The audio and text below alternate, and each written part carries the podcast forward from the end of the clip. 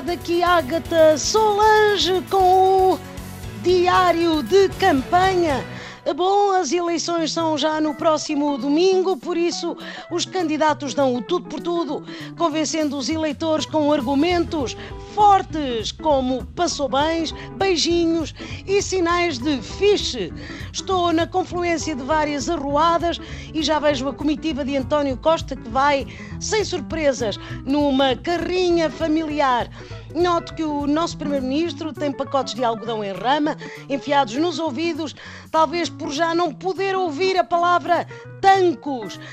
Vou então fazer umas perguntas, mas eis que Agatha Solange é abalroada pelas caravanas de Catarina Martins e Jerónimo de Souza, sempre na piugada dos socialistas.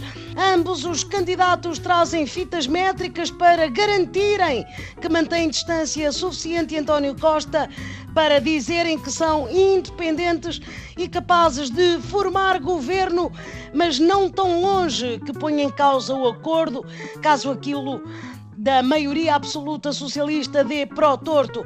Vou então esticar os meus dois microfones e Agatha Solange levou um chega para lá de Rui Rio e Assunção Cristas, ambos com cartazes com a cara de Azeredo Lopes e um bonequinho a rir por cima. É o humor entre políticos sempre tão salutar. Bom, uh, uh, vou tentar falar com. Uh, mas não consigo, não consigo. Tropecei num senhor a apanhar beatas do chão. É o candidato do PAN, como sempre sozinho, ou a tentar coligar com o reitor da Universidade de Coimbra, que proibiu a carne de vaca. Sendo assim, falo com, bom, o eleitorado. A senhora, desculpe, acha que vai haver maioria nestas eleições? Olha, isso foi no domingo passado, quer dizer, e a maioria foi claramente para Cristina Ferreira, pelo menos a avaliar pelo tamanho do ego que tem.